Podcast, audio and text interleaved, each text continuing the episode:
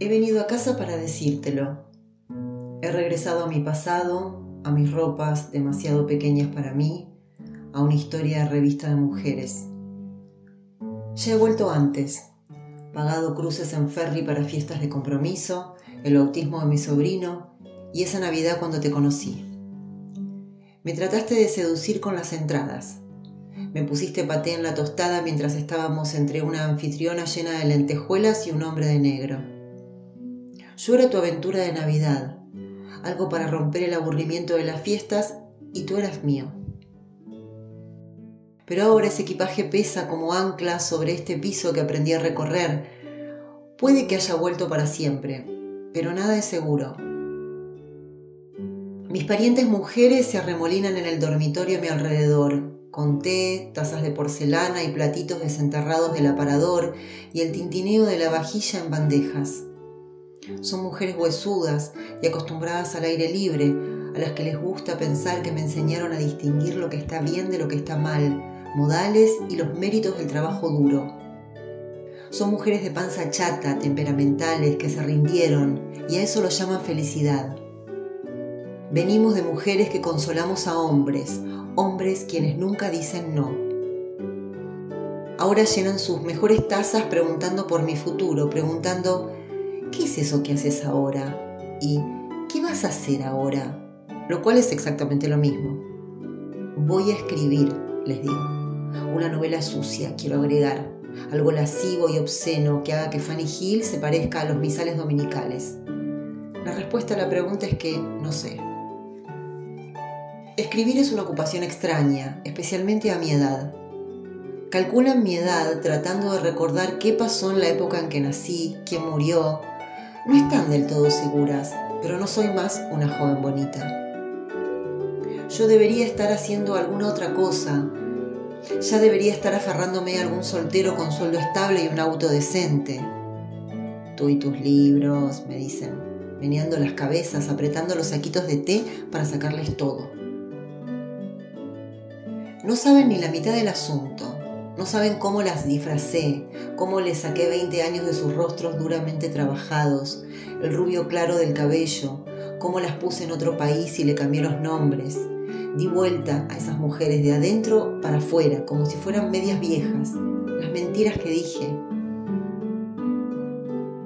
Vacío mis valijas y comienza el rito. Se apoyan en la cama, el sillón, el vano de la ventana y me dan charla, preguntando por mi ropa, si mis zapatos son abiertos, mis vestidos de seda. Soy como la prima de los Estados Unidos.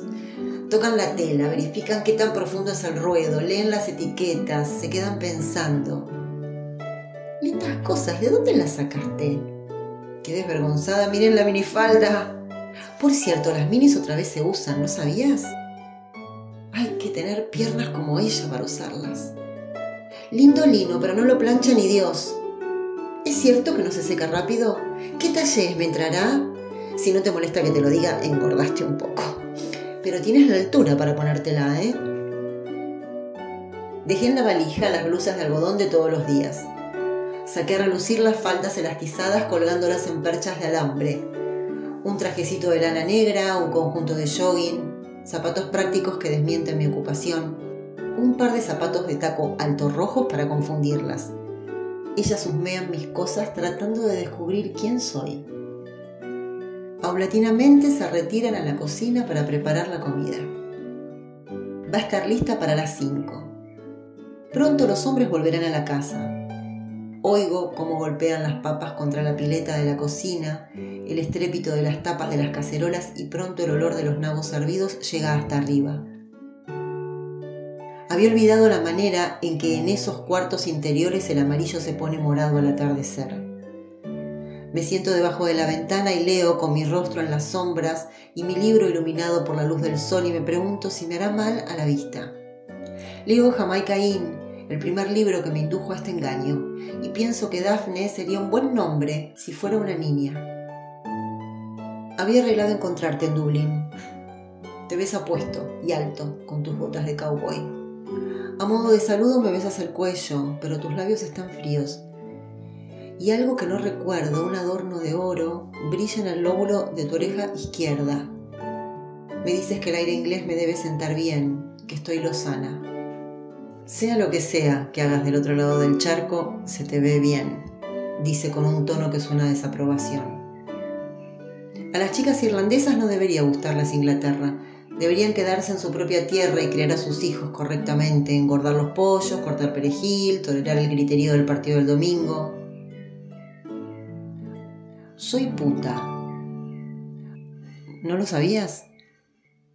Bueno, tu lengua no cambió, me dices, y te ríes, y me das el abrazo, y me llegas a Sandy Cobb, el domo de granito de la torre de Joy llenándose de hongos bajo el frío sol de la tarde.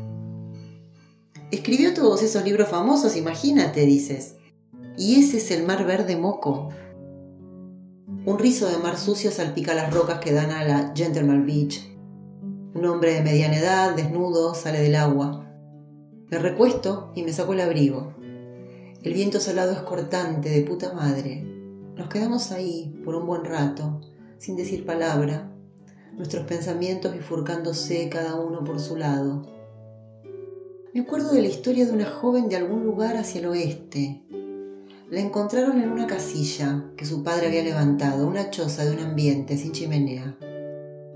La mantuvo en un bosque y antes de dejar que los vecinos se enterasen de que estaba por tener un hijo, la dejó morir. Todavía puedo ver las fotos. Una camilla con el cuerpo en una bolsa, otra de ella sonriendo en un grupo escolar, la cabeza y los hombros destacados con un círculo. Pasa un bote con voces de hombres que cantan My, My, My de Laila. Los vemos adentrarse en aguas más profundas en dirección a Hope. ¿Te parece divertido? Idiotas, dices sonriendo. Siempre te gustó la alegría de los otros hombres y conservar una partecita de ella para ti. También habría pensado que era divertido si no hubiera sabido lo que ahora sé. Solía creer que nunca sabría demasiado. En el colegio no aprendía lo suficiente. Apilaba los libros en el armario del lado de la cabecera de la cama me quedaba leyendo esta tarde y cambiaba los libros por otros, como si aprender fuera algo que se pudiese ir reduciendo con el tiempo. Pero ahora sé demasiado. Como alguien que escucha furtivamente, siento que casualmente he oído una historia irrefutable sobre mí misma y por eso debo ir de a poco, debo guardármela para mí hasta estar lista, como si sostuviera un vaso lleno sin ser capaz de moverme temerosa de los derrames. Sobre la punta cae la lluvia. Veo su barrido apacible gris que se mueve indiscriminadamente hacia el sur. Las gaviotas bajan en picada y cagan en las rocas, adelantándose al clima. Presiento que este es el último verano en que estaremos así. Todo lo que entre nosotros es fortuito terminará acá. Mandémonos a mudar y tomemos algo. Nos alejamos de la orilla del mar hacia el pueblo. El pavo está oscuro y cálido, con fotografías marrones y sepias de equipos de Harling colgadas de las paredes, los hombres en primera fila en cuclillas para la cámara. Inspeccionas el bar y yo me acuerdo de un grupo de amigos de los que me hablaste, pero los que nunca me presentaste. Tres hombres de mediana edad se sientan a la barra con sus Evening Herald marcando las potrancas nuevas, arriesgándose con los perros, hablando de obstáculos. Traes dos pintas a la mesa, como un hombre que carga los primeros dos baldes de agua para terminar con un fuego en su propio establo, con prisa, listo para buscar más. Nos sentamos en unos sillones rojos junto al fuego y vuelven a mí aquellas noches, esa semana entre la Navidad y el Año Nuevo, seis días y noches que pasamos en la casa vacía de tu madre, cuando yo solo me vestía con tu ropa, tus camisas de cuello chino que me llegaban por debajo de las rodillas, tus medias de fútbol gruesas y con el talón marrón. Nos quedamos adentro y comíamos comida para llevar, chop mein, bacalao fresco con papas fritas, bife korma, las comidas más extrañas para Navidad. Me acuerdo de la bandera japonesa que colgaba en un rincón del cuarto, centro rojo saturado como un cese del fuego que se ha vuelto sangriento. El modo en que la bajaste arrancándola con un chasquido y la dejaste caer sobre mi cuerpo desnudo en la cama ancha de tu madre. Quizá debía haber sabido. Solíamos despertarnos en medio de la noche para hacer el amor y café y no tenías mucho para decir. Pero no había problema. Me sentaba y escuchaba los autos que pasaban atravesando el fango, el extraño compás alcohólico de Noche de Paz que cantaban los rezagados que volvían a sus casas, la garúa sobre el vidrio anegando la vista de las casas georgianas. Y ahora me pregunto, ¿qué es lo que esperas? ¿Otra aventura de seis días? Sospecho que crees que soy una mujer que no tiene el tacto de pasar por alto algo mínimo como una semana en la cama de tu madre. ¿Te comieron la lengua los ratones? Preguntas. Y entonces todo lo que tenía preparado desaparece.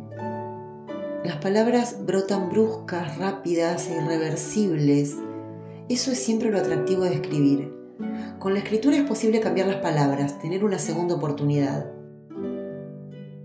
Tu mano aprieta el vaso. Espero que digas algo. Espero que me digas que me quieres, aun cuando yo no te amo. Eso restauraría el equilibrio. Si tengo que cargar con la criatura, lo menos que puedes hacer es quererme. En la reja rechina la madera verde, la resina que resuma desde abajo de la corteza.